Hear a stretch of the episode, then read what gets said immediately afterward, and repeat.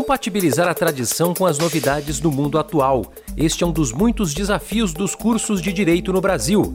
Como manter alunos engajados para aprender os complexos temas jurídicos em uma sociedade com constantes mudanças? Mas esse aluno hoje, ele não tem muita paciência. A gente observa isso em sala de aula. Então, a gente precisa ter uma certa capacidade aí como professores de tentar compreender isso de alguma forma de tentar enxergar esse perfil deste novo aluno, sem dúvida nenhuma, ávido por buscar esse conhecimento. Claro, sem perder o nível de exigência, um dos fatores que pode levar muita gente a desistir no meio do caminho. As turmas iniciam com um número até considerável e terminam com um número pequeno de alunos, mas isso acontece muito porque as pessoas vêm por propaganda, elas vêm muitas vezes por acreditar numa imagem que elas viram de um advogado que aparece no tribunal do júri, de um promotor. Como preparar o aluno para a vida profissional? Como adequar a grade curricular aos desafios atuais? Eu leciono e falo e trato com os alunos sobre questões extremamente delicadas, como o racismo, falo sobre a questão do aborto, violência contra a mulher. Ensino jurídico é o tema deste episódio de Pela Ordem, o podcast da OAB São Paulo. O tema deste episódio remete a 1827, quando surgiram os primeiros cursos jurídicos no Brasil. Naquele ano foram criadas as faculdades de Direito de Olinda, que deu origem à Faculdade de Direito do Recife, da Universidade Federal de Pernambuco, e outra em São Paulo, a Faculdade de Direito do Largo São Francisco, que viria a se tornar Faculdade de Direito da USP. Neste episódio a gente vai falar sobre o que mudou de lá para cá na forma de ensinar direito no Brasil, qual o perfil das faculdades de direito direito. Para conversar com a gente a respeito desse tema, convidamos aqui Dr. Paulo Yunes, advogado, professor do Centro Universitário de Rio Preto e presidente da 11ª turma do Tribunal de Ética da OAB. Dr. Paulo, é um prazer recebê-lo aqui no podcast Pela Ordem. Prazer, agradeço o convite e estamos à disposição. Também conosco a doutora Adriana Cecílio, advogada, professora de Direito Constitucional da Uninove e presidenta da Comissão do Acadêmico e da Acadêmica de Direito da OAB São Paulo. Doutora Adriana, também um prazer tê-la aqui na nossa mesa. Muito obrigada pelo convite, estou feliz em poder falar sobre esse tema tão importante. Quem também está conosco aqui é o Dr. Tayon Berlanga, presidente da Comissão Especial de Ensino Jurídico da OAB São Paulo, mestre em processo civil e professor da Fundação de Ensino Eurípides Soares da Rocha de Marília. Dr. Tayon, muito obrigado pela presença, é um prazer também tê-lo aqui na nossa mesa. Eu que agradeço a participação dessa seleta mesa e estou aqui para auxiliar dentro das minhas capacidades nas respostas respostas do tema de hoje. Perfeito. Eu queria começar com uma pergunta para o Dr. Paulo, e aí com os comentários dos demais integrantes, é, a respeito do perfil do aluno de direito, né? Quem escolhe fazer vestibular para direito? Durante muito tempo, o direito foi considerado, digamos, um curso coringa. A pessoa não sabe exatamente o que fazer, aí não sabe se vai para administração, se vai para o direito, acaba escolhendo o direito. No dia a dia, né, como professor, como alguém envolvido nessa área, é qual a leitura que o doutor faz a respeito do perfil do aluno atual que escolhe fazer direito? Hugo, é muito interessante esse tema, né? Essa questão pontual, porque eu vejo que o aluno de hoje, como você disse, não é o mesmo de 20, 30 anos atrás. Ele vem com uma característica muito própria, que é aquela que visa cursar uma faculdade buscando uma formação que possa inseri-lo no mercado de trabalho com eficiência. Mas esse aluno hoje, ele não tem muita paciência. A gente observa isso em sala de aula. A gente precisa ter uma certa capacidade aí como professores de tentar compreender isso de alguma forma, de tentar enxergar esse perfil deste novo aluno, sem dúvida nenhuma, ávido por buscar esse conhecimento, um conhecimento bastante específico, bastante técnico, mas um aluno que traz essa característica e precisa ser trabalhada durante o curso de direito. Doutora Adriana, é, acho importante também a gente falar, né, que muitas vezes algumas pessoas são atraídas pelo curso de direito a partir daquilo que elas veem na realidade delas, ah, ou quer ser delegado, ou é, se encantou com a figura de um advogado advogado, é, digamos ali, que apareceu na TV, no tribunal do júri. Também ainda tem isso, né? Esse aluno que é atraído por esse aspecto também, né? Sim, com certeza, Hugo. Uh, até complementando um pouco a fala do professor que me antecedeu, eu percebo um perfil muito diversificado nos alunos, alunos, muitos alunos com mais de 30 anos, alunos cursando já a sua segunda faculdade, buscando também aliar conhecimentos e experiências, expertises que já têm ao longo da sua vida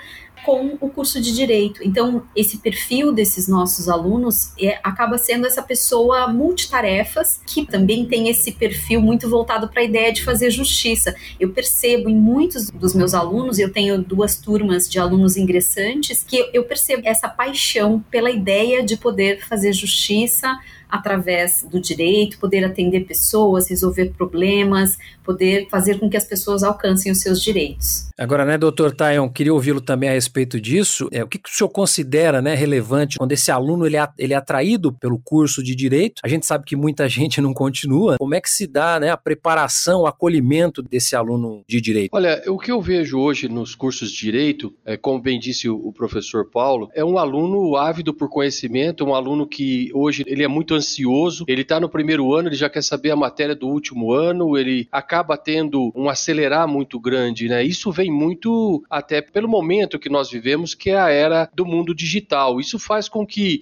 qualquer informação ele chegue fração de segundo para a pessoa e ele vem para a faculdade exatamente com esse mesmo pensamento. A gente tem realmente uma desistência muito grande no ensino jurídico, as turmas iniciam com um número até considerável e terminam com um número pequeno de alunos, mas isso acontece muito porque as pessoas vêm por propaganda, elas vêm muitas vezes por acreditar numa imagem que elas viram, como você muito bem colocou, de um advogado que aparece no tribunal do júri, de um promotor, de um delegado de polícia, e o curso de direito é um curso que exige um aprimoramento diário, ou seja, uma leitura constante. E o aluno que não está preparado para essa leitura constante, esse estudo constante, essa busca constante do aprimoramento, ele acaba sentindo as reações naturais ao longo do curso. É, o Dr. Tayon é professor de processo civil. E a gente está falando de uma matéria que é considerada aí essencial numa faculdade de direito. Não haverá mudança, digamos, tecnológica no futuro que vá tirar do direito o curso de processo civil. E aí eu queria uma avaliação do Dr. Tayon a respeito desse tema, né? Quer dizer, como compatibilizar essas matérias mais tradicionais com as novidades que vão surgindo, Dr. Tayon?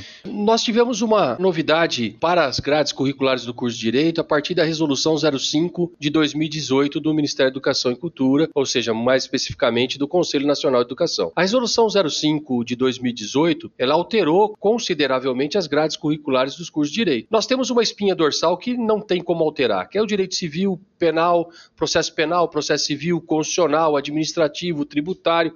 Essas disciplinas são espinhas dorsais dos cursos de direito. O que se tem é que a modernidade, ou seja, a necessidade de se aprimorar as faculdades de direito, fez com que essa resolução 05 de 2018 colocasse nas grades curriculares como disciplinas obrigatórias, por exemplo, o direito indígena. Hoje nós temos a obrigatoriedade do direito indígena como matéria curricular das faculdades de direito. Nós temos hoje a obrigatoriedade do direito empresarial como módulo. Nós tiramos da grade curricular nas aulas presenciais, por exemplo, em sala de aula, os cursos de disciplina prática. Então a prática de processo civil, a prática de processo penal, a prática trabalhista não se faz mais em sala de aula. Obrigatoriamente as faculdades terão que ter escritórios montados com parcerias com a sociedade civil organizada e com o judiciário, com o sistema público, para que esses alunos já vá para a linha de frente do mercado de trabalho e já possa colocar a mão na massa, como a gente diz, na montagem das petições, dos recursos. Então, hoje, nós estamos vivenciando, a partir de 2018, um aprimoramento dos cursos é, jurídicos no Brasil. A resolução é, 05 de 2018 foi um grande marco. Vai alterar consideravelmente para os próximos anos a visão do direito e eu acredito que isso vai atrair ainda mais o acadêmico de direito para a faculdade. Para a doutora Adriana, também essa avaliação é positiva nessa alteração? Sim, na instituição que eu leciono já foi inserido algumas disciplinas chamadas disciplinas de integração, que são extremamente interessantes porque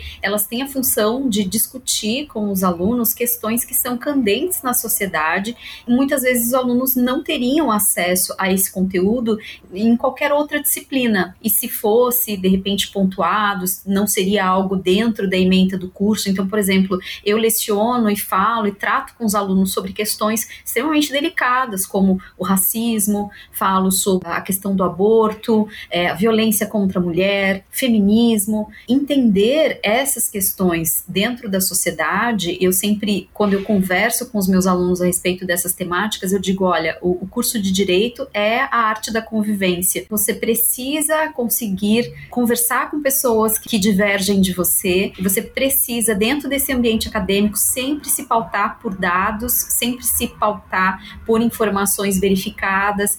Você precisa aprender a ouvir quem discorda de você e respeitar opiniões diversas, porque esse é o grande desafio que se coloca na nossa sociedade hoje e que com certeza ter esta prática, ter este hábito é algo altamente necessário para o profissional da área jurídica. Queria ouvir também o Dr. Paulo a respeito dessa alteração sobre a inclusão dessas novas matérias é, e também já colocar uma outra questão que é a compatibilização da formação do estudante para o mercado e a formação acadêmica dele, né? A Faculdade de Direito, evidentemente, é uma instituição acadêmica com preocupações acadêmicas, produção de material científico, né, de pesquisa. Como é que as faculdades estão fazendo essa compatibilização, se estão fazendo bem, se estão fazendo mal. E se essa alteração aí, se ela também tem esse olhar um pouco para o mercado? Então, essa preocupação é bastante interessante, né? Porque a gente é, observa uma aproximação maior desse professor para com o aluno, né? à medida em que ele busca,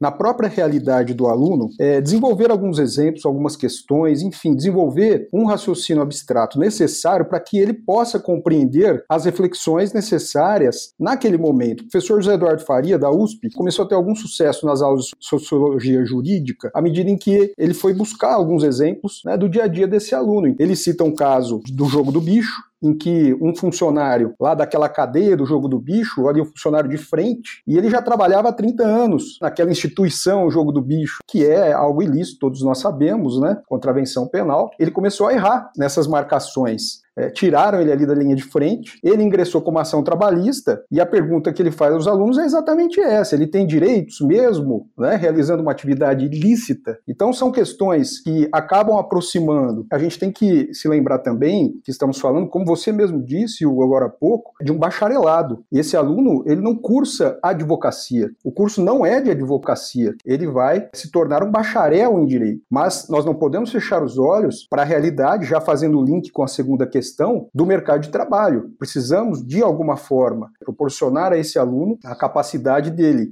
buscar desenvolver esta profissão que a grande maioria dos alunos acaba desenvolvendo, e ao meu ver, essa regionalização da grade curricular é fundamental. Aqui em São José do Rio Preto, por exemplo, na faculdade que leciono, nós já temos na grade o direito médico, já que aqui é um polo médico bastante desenvolvido, agronegócios e o setor de serviços, com o Código de Defesa do Consumidor e a análise desses temas também é muito desenvolvido aqui. Portanto, vejo que essa regionalização das disciplinas com professores que atuam na área, que têm essa capacidade de transmitir, é muito importante. É, Dr. Tayon, é sobre essa questão né, de você preparar o aluno para o mercado, preparar o aluno para ser um bom pesquisador do direito, enfim, a faculdade ela pode é, ser um caminho para esse aluno ele também se dedicar à pesquisa, a fazer um mestrado depois, a fazer um doutorado. Quer dizer, dá para trabalhar essas duas linhas, na opinião do senhor também? Preparar para o mercado e preparar para o futuro desse esse aluno como um acadêmico? Olha, eu quero até dar uma sequência no que o professor Paulo falou, porque nós temos nessa resolução 05/2018 essas duas vertentes. Além de nós temos as disciplinas obrigatórias curriculares, nós temos as disciplinas que são conhecidas como disciplinas complementares. São aquelas disciplinas que vão fazer exatamente a regionalização do curso de direito, fazer com que a instituição que está plantada em uma determinada localidade reconheça as necessidades daquela localidade e forme profissionais exatamente para aquelas necessidades. Então nós temos hoje, como muito bem disse o Dr. Paulo, a questão de São José do Rio Preto com direito médico, nós temos cidades em que se tem muito o estudo do direito ambiental. Então nós temos hoje essa abertura que é dada de regionalizar a faculdade de direito e nós não ficarmos mais como matriz curricular única. Nós temos uma espinha dorsal que são as disciplinas obrigatórias, essas não podem ser alteradas, e a complementar. A par disso, nós vamos perceber também, quando eu regionalizo regionalizo o curso de direito e eu trago para esse aluno o que é importante para ele naquele mercado de trabalho que ele vai atuar, eu posso instigá-lo também uma sequência de estudo para que ele possa compreender que não adianta ele apenas saber que na região dele, me permita aí o Dr. Paulo usar o exemplo de Rio Preto citado por ele, não adianta eu saber apenas como que funciona o direito médico ou o que é o conceito de direito médico. É necessário que eu vá atrás, que eu vá buscar um mestrado, um doutorado, que eu passe a conhecer efetivamente aquela área, tanto para minha vida profissional naquele mercado de trabalho, até mesmo para outras áreas que podem se abrir automaticamente. Eu posso me tornar aí um provedor amanhã ou depois de um hospital, mas eu posso me tornar também um jurídico desse mesmo hospital. Esse tipo de trabalho regionalizado, Hugo, vai fazer exatamente isso, com que esses alunos gostem efetivamente, não só do direito como uma disciplina obrigatória, mas daquele eh, recheio que se coloca no curso de direito. E aí entra o grande papel do professor de reconhecer nesse acadêmico de direito e incentivá-lo para essa linha de pesquisa. Para a doutora Adriana, a avaliação é qual em relação a essa questão, digamos, formação acadêmica e formação para o mercado? É extremamente importante, Hugo. É, é, eu sempre digo aos meus alunos que a academia é o carro-chefe de todas as áreas jurídicas. Um magistrado não pode dar o que um advogado não pede. Para que o advogado possa pedir, ele precisa construir uma tese. Para que tenha pé, eu sempre brinco, né? Para que tenha pé essa tese, precisa estar pautada em uma doutrina. Quem são os doutrinadores? São os pesquisadores da área jurídica. Então, não basta que nós tenhamos excelentes profissionais, de fato, para que esses profissionais possam atuar, colocar em prática todas as suas ideias, eles precisam que alguém tenha pesquisado, que alguém tenha se debruçado sobre aquela temática, tenha estudado a fundo, trazido dados, compilado esses dados e produzido um resultado que vai conseguir uh, subsidiar essas teses. Então, eu sempre digo, o carro-chefe da atuação de todas as áreas jurídicas é a academia. Nós precisamos de bons pesquisadores para que o direito consiga se modernizar e ir adiante. O que, a doutora acha a respeito das matérias consideradas não jurídicas? A gente até já mencionou aqui, acho que o doutor Paulo falou sobre a sociologia, né? Qual que é a avaliação e a importância dessas disciplinas, sociologia, antropologia, psicologia, e que para o aluno, sinceramente, assim, quem foi aluno de direito no primeiro semestre, segundo semestre, toma conhecimento, toma contato com essas matérias, você está muito empolgado, como a gente já disse aqui, né? Mas não está muito de olho nas teorias sociológicas, enfim. Qual que é a avaliação que a doutora faz dessas matérias? e tem se dado a real importância para essas matérias? Quando eles têm contato, por exemplo, com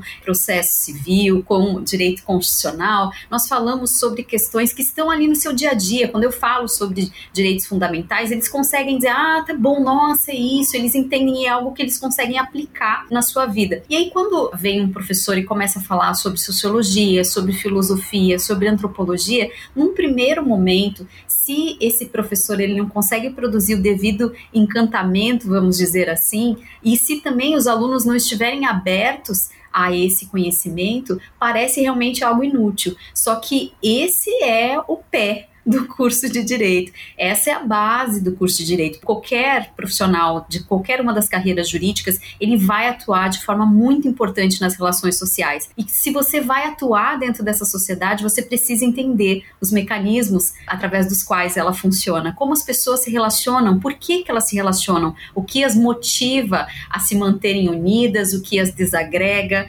Então, estes conhecimentos que são próprios da sociologia, as reflexões que são trazidas através da filosofia, que fazem com que o aluno consiga ter esse raciocínio mais abstrato, elas são extremamente importantes e precisam ser valorizadas pelos alunos e pelas instituições de ensino. Para o doutor Paulo, qual é a avaliação aí a respeito da forma como as faculdades, os alunos e professores lidam né, com, com essas matérias que não são consideradas jurídicas? Né? Hugo, eu já tive a oportunidade de lecionar a filosofia do direito. A gente tem que se reinventar como professor. E esse aluno, em algum momento do curso, ele precisa despertar. No início, toda a ansiedade existente atrapalha um pouco, mas ele está com vontade. E nesse momento é muito importante que sejam inseridas essas disciplinas. Mas esse professor precisa saber lidar com essas disciplinas. Precisa ter didática, precisa ter conhecimento e mais do que isso, conseguir se aproximar da realidade desse aluno. Ao final, e é o que vem me assustando um pouco, há um desinteresse muito grande por parte do aluno. Esse aluno ele já não quer mais comparecer à faculdade. Ele faz de tudo para evitar entrar na sala de aula muitas vezes. Eu não sei se ele já está focado no exame de ordem, se ele já vem fazendo um cursinho e ele entende que esse cursinho nesse momento é muito mais importante para ele conseguir alcançar essas conquistas pontuais, ele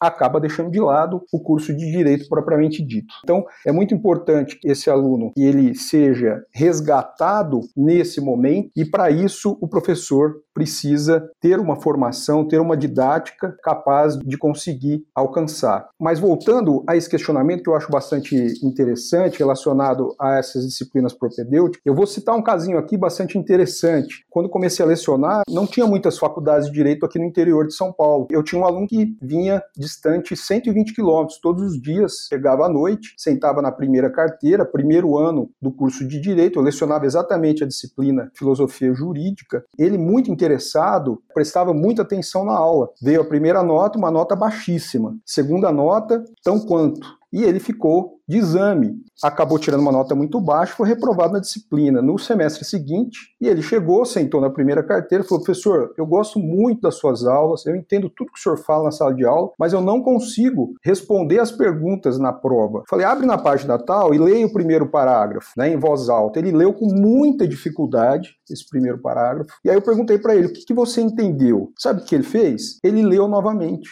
Ou seja, ele não conseguia entender, ele não conseguia desenvolver um raciocínio. E ele disse, professor, olha, o meu sonho sempre foi fazer direito, era um aluno de mais ou menos uns 40 anos de idade, eu sou borracheiro há 30 anos, então, ainda que se possa atribuir às faculdades com todas as deficiências, com o número exagerado de faculdades de direito que existe hoje no nosso país, nós não podemos fechar os olhos para isso. É uma realidade. Uma qualidade de ensino, por vezes, que deixa a desejar na formação do aluno, ainda assim há uma transformação muito grande daqueles que buscam essa formação e conseguem, de alguma forma, superar todas as dificuldades e chegar ao fim de um curso de direito, ainda que não vá exercer alguma profissão ligada ao direito, mas esse espectro de abertura que o conhecimento proporciona é muito grande. Essas disciplinas propedêuticas são fundamentais, são elas que acabam por fazer esse papel elas têm efetivamente esse papel de gerar essa capacidade de reflexão no aluno. Doutora Adriana, eu queria perguntar aqui na esteira do que disse o doutor Paulo em relação, ele falou a respeito da qualidade do ensino, e aí eu queria um comentário da doutora a respeito disso, grande número de cursos de direito no Brasil, e se hoje o aluno de direito vale a pena para quem é aluno e para quem está completando a faculdade agora, se formando,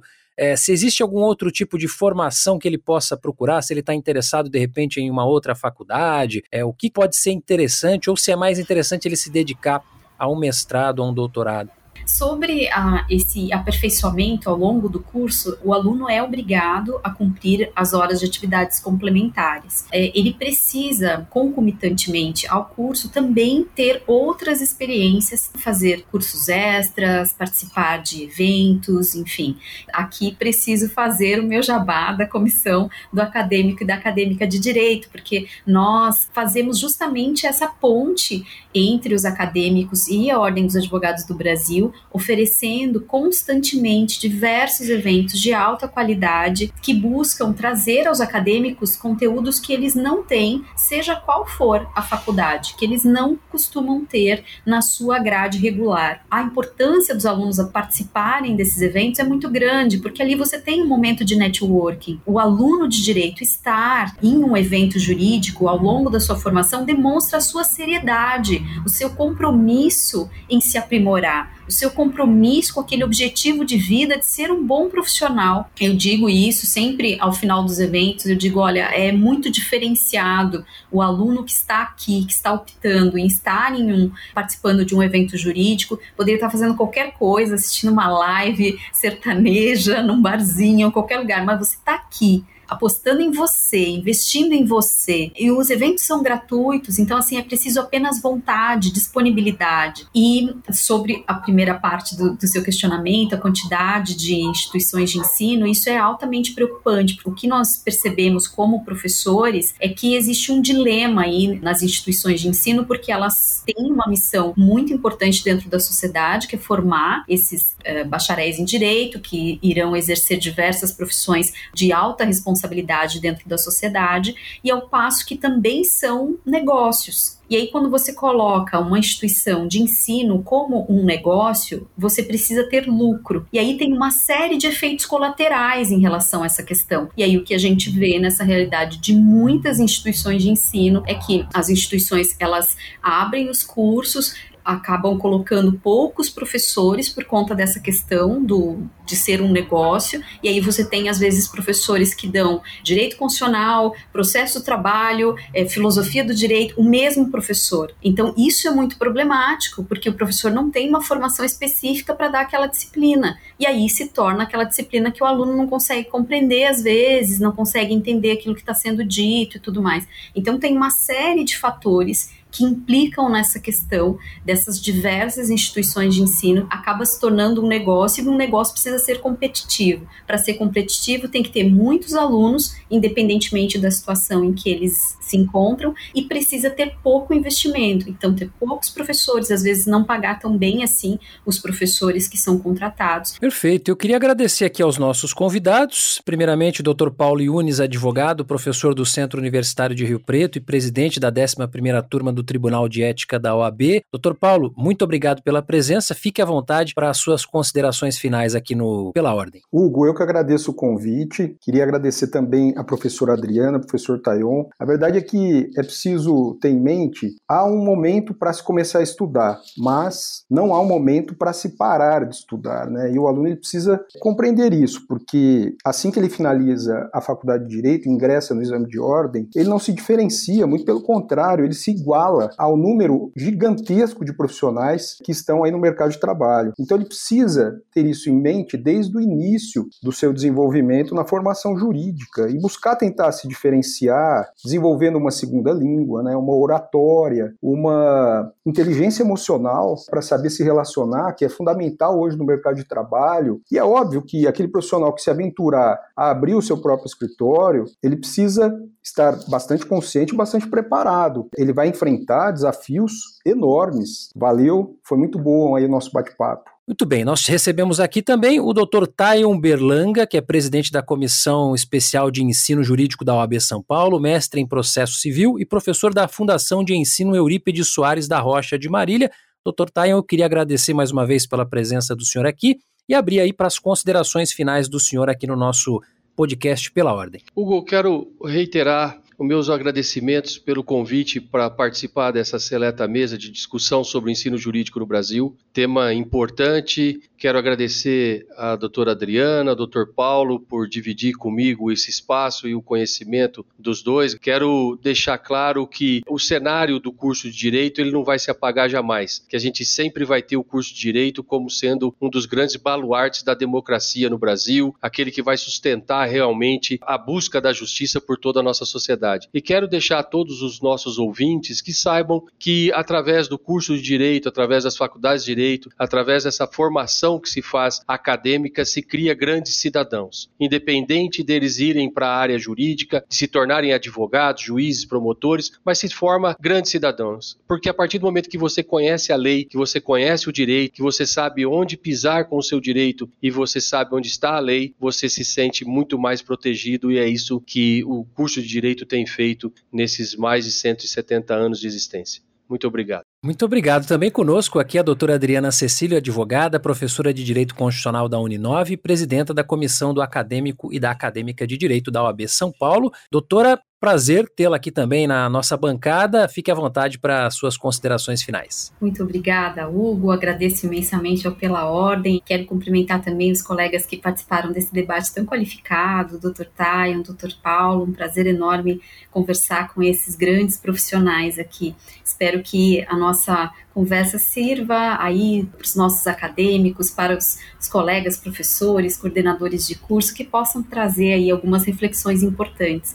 Quero deixar uma mensagem final especificamente aos acadêmicos e acadêmicas de direito. O curso de direito é um curso desafiador. Eu sempre digo para os meus alunos, né, nas primeiras aulas, eu digo, olha, cursar direito é como você começar a assistir uma série. Você começa a olhar, você não sabe quem é aquele personagem, você não sabe o que, que ele está falando daquele jeito, o que, que significa significa aquilo, você fica completamente perdido. Então, muitos alunos acabam desistindo logo nos primeiros meses, porque eles sentem, ah, isso não é para mim. Esse é um mundo completamente diferente, eu não sei o que, essa gente está falando, não entendo o que o professor diz e tal. E eu digo, olha, calma, leva um tempo para você se ambientar, você está entrando em um mundo novo. Então tenha paciência com você, tenha paciência com esse processo de adaptação. Então, e outra coisa que eu sempre digo, né, às vezes as pessoas falam: "Ai, nossa, é muito difícil. É muito difícil, eu não vou dar conta". Eu digo: "Olha, as coisas só são difíceis até a gente entender. Depois que a gente entende, fica fácil. Então você tem que se dedicar a chegar nesse ponto, chegar nesse momento". E eu sempre digo: "Olha, às vezes não são todos os professores que vão te encantar, que vão conseguir transmitir as informações de uma maneira clara, didática, pedagógica, pedagógica, que você vai conseguir compreender aquilo que ele está falando. Mas se você tem uma dificuldade com um determinado professor, o que, que eu recomendo aos alunos? Procure uma doutrina que fale com você. Existem muitos doutrinadores e doutrinadores que são excelentes. Então vá até uma biblioteca, vá até uma livraria, pega um livro, aquele livro que você está com a dificuldade na disciplina, abre no mesmo ponto pega vários livros, abre no mesmo ponto. Não desistam. Então, se é o seu sonho, se é o que você quer, não desista por conta dessas barreiras iniciais. Muito obrigada por essa oportunidade de estar aqui conversando com vocês. Um abraço a todos.